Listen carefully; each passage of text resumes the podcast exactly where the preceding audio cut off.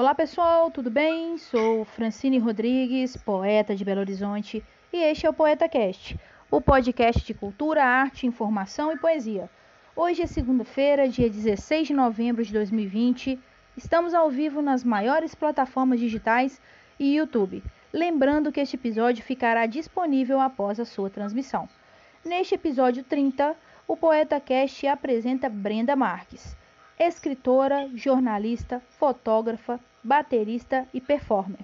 Nasceu e vive em Belo Horizonte, Minas Gerais mestre em estudos literários pela UFMG, é fundadora e diretora do Instituto Imersão Latina, do, circuito, do Círculo de Poetas e Narradores do Mercosul e da Associação de Jornalistas e Escritoras do Brasil em Minas Gerais, a AGEB MG.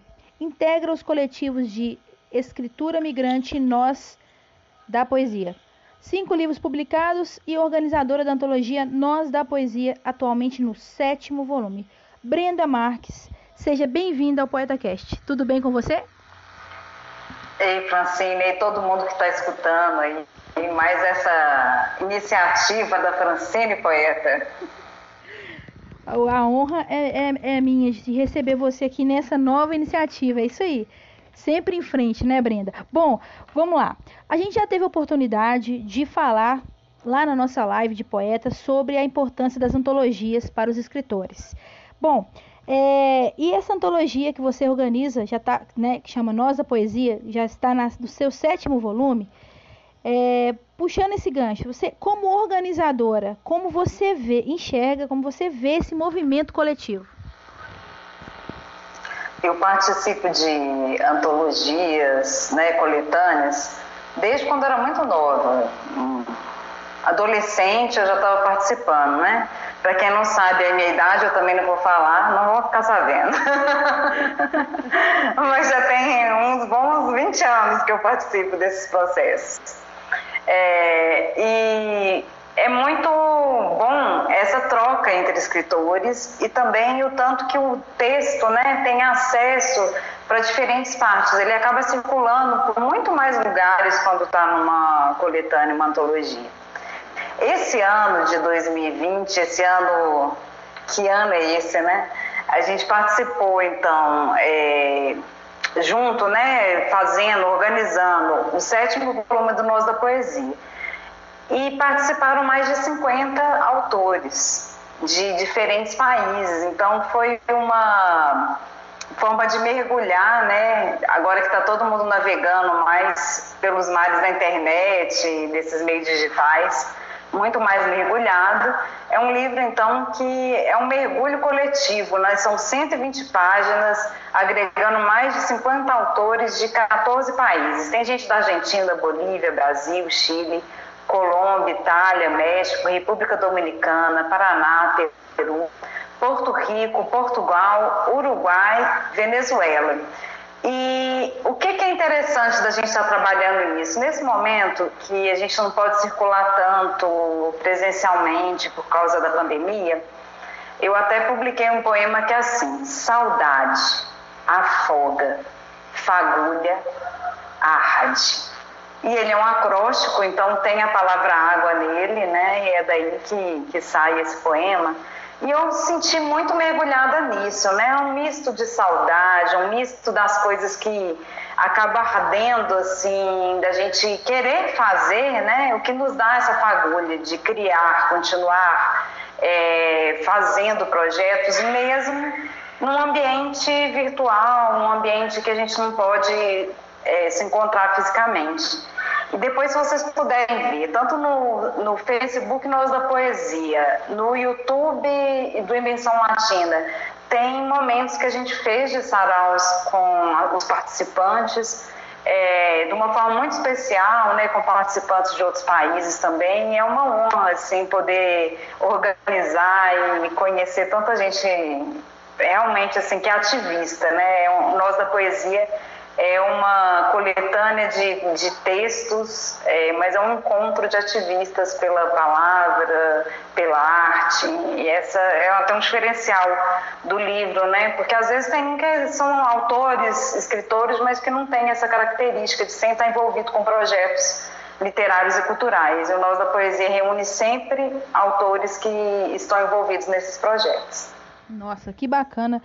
É, eu ia te fazer essa pergunta, eu vou puxar ela para cá, para agora, porque você tocou nesse assunto aí da, da pandemia, de, das lives, dos saraus. Eu ia te perguntar mais pro final se já deu ou não essa questão de live. Se é uma coisa que no início foi muito marcante, foi necessário, mas o que você acha? Já deu ou ainda tem muita coisa para ser mostrada? Porque a gente ainda está vivendo esse novo normal, ainda não temos uma vacina já funcionando para todo mundo, né? O que, que, você acha sobre essa questão das lives? É, tem esses dois lados, né? Um lado de saturação, que muita gente realmente vivenciou, é, ter lives, lives, lives, lives o tempo todo. É, mas ainda é muita coisa que foi plantada agora que vai acabar é, reverberando, né? Eu acho que essas coisas é, da, das tecnologias digitais, a possibilidade que tem, por exemplo, do encontro né, virtual, é, inclusive agregando pessoas de lugares diferentes. A gente tem ainda um problema de mobilidade muito grande né, nas cidades. Então, essa questão do trânsito, poder encontrar todo mundo, o tempo corrido. É, então, acho que permite também, né? A live permite essa organização de, um, de uma forma coletiva virtualmente, que é muito difícil presencial, né? Mesmo se a gente não tivesse na pandemia, quantas pessoas que a gente encontrou é, virtualmente e que se demorasse é, para poder marcar, conseguissem marcar de outra forma, talvez não aconteceria, né? Então é algo para ficar, é claro que equilibrando, né? É, como a gente, como eu trabalho com vários projetos culturais, eu tinha sempre de, de, ficar equilibrando a agenda, ver como que eu organizava. Eu comecei, por exemplo, a fazer live quando eu fui, fui experimentar, eu tentava fazer todo dia, exatamente pelo exercício. Depois foi pingando live para tudo quanto é lado, aí eu passei a fazer semanal, então é ver um equilíbrio. É como, por exemplo, se você tem várias, vários shows ao mesmo tempo, é, mesmo presencial, tem que equilibrar para não ter muita oferta assim de uma vez e não propiciar que várias pessoas que poderiam estar tá participando é, e têm interesse naquele conteúdo é, não fiquem totalmente dispersas e não consigam participar. Então, é, é, ver o melhor horário, ver as datas, tentar se organizar dentro de coletivos que tenham pessoas em comum para poder equilibrar essas datas e horários. Bacana, concordo com você. Ainda, ainda temos muitas coisas boas para extrair, principalmente porque a gente não pode ficar tão perto nesse momento ainda. Bom, a gente teve as eleições ontem. É, foi uma eleição com muitos números interessantes. A gente teve uma renovação aí em torno de 58% na Câmara dos Vereadores. E ano que vem serão 11 mulheres na Câmara. Dentre as 11, a gente vai ter a primeira mulher trans eleita com uma votação expressiva. É, é um marco, é o começo de uma nova era, na minha opinião. É, mas a gente sabe que ainda é um número pequeno em relação à quantidade de vagas que temos disponíveis. São, são 41 vagas no total. Por, por termos, Brenda, um eleitorado feminino aí que ultrapassa os 50%, a maioria das eleitoras, dos eleitores de Minas, de BH, são mulheres, você ainda acha que é, foi pouco essa questão dessas 11 cadeiras ocupadas por mulheres? Porque a gente ainda é a maioria como eleitora aqui em BH, né? é uma caminhada, viu, Francine? Eu estou acompanhando essas as eleições desde quando eu vi que só tinha uma mulher é, na Câmara Municipal de Belo Horizonte nas eleições de 2016. Várias mulheres se juntaram para falar, ah, BH que queremos, como que a gente pode modificar e, e ter mais representatividade na Câmara. E claro que juntaram também é, pessoas negras, né, é, então a negritude, assim, juventude também, falando que precisava realmente renovar, mudar essa característica da Câmara, que eram de homens brancos, geralmente meia idade para mais, mais idade, né? É isso que era o retrato da Câmara Municipal, que não reflete um retrato da sociedade. Era muito difícil assim, entrar na Câmara, discutir algum projeto, fazer audiência pública, era um enfrentamento, eu não tinha um acolhimento dos vereadores, porque é, não, não, era é, um ambiente, parecia assim, a se sentir estranha ao entrar naquele espaço. Então, em 2016 começou esse movimento e então foram eleitas é, quatro mulheres. É, a Aurea Carolina puxou muito voto, né? É, eu hoje, por exemplo, integro o PSOL, mas na época, em 2016, é, eu ainda não integrava nenhum partido político, não. Depois, em 2018, eu cheguei a entrar para o PCdoB, conhecer um pouco é de perto né, essa política é, partidária, como se, se faz a criação, por exemplo, das candidaturas, é, participar muito do movimento né, de mulheres dentro do, do partido para entender como é que era esse processo. E percebi que havia muitas mulheres que entravam ali para compor cota e não estavam devidamente assim preparadas nem recebiam apoio do partido como se deveria, né? E aí eu, me atraiu bastante é, o PSOL, porque foi assim, uma fundação de, aqui em Belo Horizonte, foi fundado por mulheres. É, tem muito protagonismo feminino, tanto é que duas foram eleitas e mais duas ficaram suplentes. É, então, foi uma construção assim, muito bonita esse ano. E eu comecei um projeto também que chama Minas Vivas, que tem essa brincadeira com as lives também, mas de outra forma também um alerta para as mulheres ficarem vivas na sua criatividade, se inspirarem umas às outras, é, para todas as áreas, né? principalmente cultural, política é, ciência, enfim, várias áreas que as mulheres precisam ficar muito vivas e, claro, é, ter um enfrentamento também contra a violência contra a mulher. A gente tem que lembrar que, principalmente de agora, esse 25 de novembro é o dia é, de combate à violência contra as mulheres e é uma realidade que foi mais escancarada ainda na pandemia, né? Várias situações e uma coisa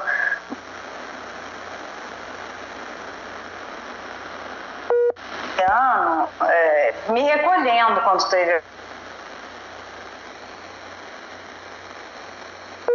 de mulheres, né? 8, existe um movimento chamado 8M unificado é, das, das, mulheres da grande BH e a gente resolveu juntar em vários, em vários momentos, ou a gente fazia manifesto, aglomerando mais, não aglomerando muitas mulheres, né, mas podendo reverberar essa voz, mas juntava para poder, com todos os cuidados, fazer nossa manifestação, porque a gente teve situação é, de violência contra criança, é, um aumento de violência doméstica, então precisa alertar que a gente não pode aceitar isso, né? não pode aceitar não, é, que uma lei que existe, por exemplo, pra, em relação às mulheres que abortam vítimas de estupro, principalmente crianças né, vulneráveis, crianças e adolescentes, e não se permite, por exemplo, fazer, ou os hospitais públicos se negam a fazer é uma violência que a mulher sofre e vai sofrendo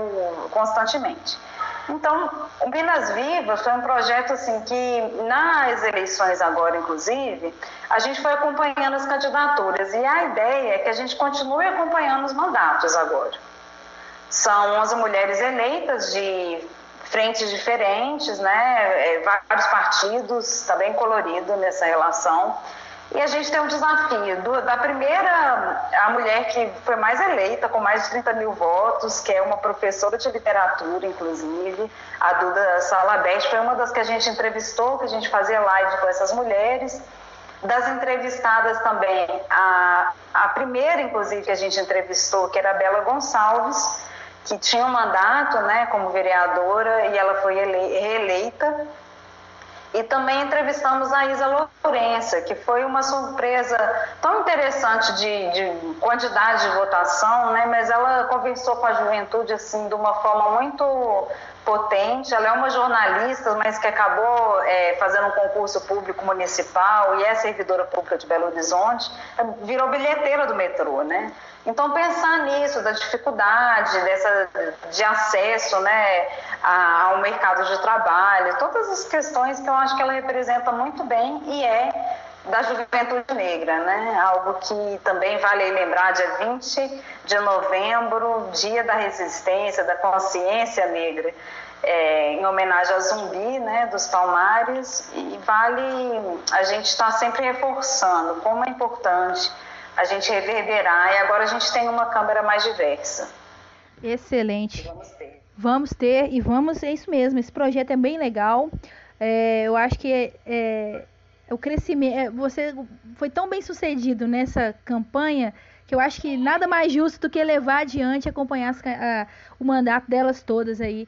Bem interessante. Para finalizar, porque o nosso papo está chegando no fim, eu queria saber de você o que, que você acha a respeito da tecnologia, se ela ajuda ou se ela atrapalha os escritores. Muita gente com, do meu ciclo conversa fica pensando se vale a pena publicar ainda seus livros, se vale a pena não publicar, se vale colocar no modo digital, colocar os dois ou deixar. O que, que você acha? Se, se a tecnologia, será que ela está a favor de nós, escritores? Ela está como uma ferramenta a mais? Ou ela é uma coisa que vai aí é, nos. vai diminuir as publicações daqui para frente físicas, né, impressas? Eu acho que coexistem. É, não acredito que o número de é, publicações diminua, talvez a quantidade de exemplares. E isso é bom, porque de alguma forma, assim, se você publica um livro e, e roda impresso 300 exemplares, 100, essas pequenas tiragens, né? É, é, vai rodar para um ciclo de bibliotecas, é, para menos pessoas, eu acho que o livro fica parado é ruim. É, simplesmente ficar assim. É claro que você tem livros que você gosta de, de consultar, livros de arte, que ficam na estante. Tem muitos livros aqui que poderiam estar circulando mais. Mas é muito importante criar esse exercício de estar circulando com os livros. E se as pessoas estão nos meios digitais, uma forma de circular a literatura é pelo meio digital. Então, eles vão coexistir, já coexistem, e o número de exemplares uh, vai, vai, ser menor, né? Já tem isso, né? Livro muito sobre demanda.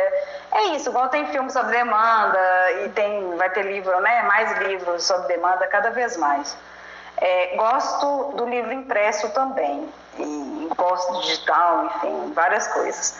Uma surpresa boa do digital, por exemplo, eu tenho um livro é, de poesia sonora é, sobre poesia sonora ensaio. E ele está em alguns espaços assim é, tá, o, o, livro digital né está num site que chama Academia está na é, enfim vários lugares aí digitais mas principalmente voltados para academia está nos, nos sites das universidades da Universidade do FMG onde eu fiz um mestrado nessa né, sobre esse tema e você vê, você se surpreende com citações dos lugares mais diferentes né, de pesquisas, então acho que assim, cumpre esse papel. Agora depende muito do livro, né? Eu tenho livros objetos que não tem o menor sentido dele estar num, a não ser no papel. Eu tenho um livro que é um passaporte, por exemplo. Você tem que estar com ele impresso. Não, tem o menor sentido dele estar digital, né? Vai perder completamente essa esse papel do, do objeto mesmo, né, do livro-objeto, que eu também gosto muito de livro-objeto. Então temos que mesclar, né, ver o que, que é mais adequado para cada espaço. Exatamente, graças à tecnologia que nós estamos aqui gravando um podcast, né? E fazendo tantas outras coisas legais com maior alcance ainda, levando o nosso trabalho adiante. Bom, então é isso. Eu queria agradecer a sua presença aqui hoje conosco no Poeta Cast, dizer que foi uma honra bater esse papo com você. E é isso, eu vou pedir para você deixar suas redes sociais dos, dos projetos, os seus contatos, para o pessoal te encontrar o mais rápido aí, Brenda. Legal demais, Franci. É, pensar que a gente tem aí na, estou nas redes em vários lugares. Se você procurar por Brenda Marques Pena, você vai encontrar Facebook, Instagram, Twitter. No Twitter eu tô Brenda Marques. Então tem essas duas facetas aí, Brenda Marques Prena ou Brenda Mars, que vocês vão encontrar muitas, muitas coisas. Por exemplo, tem um blog, o blog é Brenda Mars, é M-A-R-S. E o restante das redes é Brenda Marques Pena. Então pode seguir aí no, no Facebook, no Instagram, que são as redes que eu mais posto, né? Posto diariamente. Twitter eu compartilho algumas coisas. É, e, e, blog a gente vai colocando assim a, né, quando tem alguma coisa assim para chamar mais um texto maior e tudo a gente vai colocando nesses lugares também. Então é uma forma de me seguir tá acompanhando também todos esses projetos. Agora páginas de projeto tem um monte então não dá para falar aqui que ia precisar de 15 minutos só para falar. Mas vai seguindo nós da poesia imersão latina e por aí vai. É isso aí. Essa foi a Brenda Marques. Muito obrigada por sua audiência e que a poesia esteja presente em seu dia a dia e te leve pelo caminho da sensibilidade e do afeto.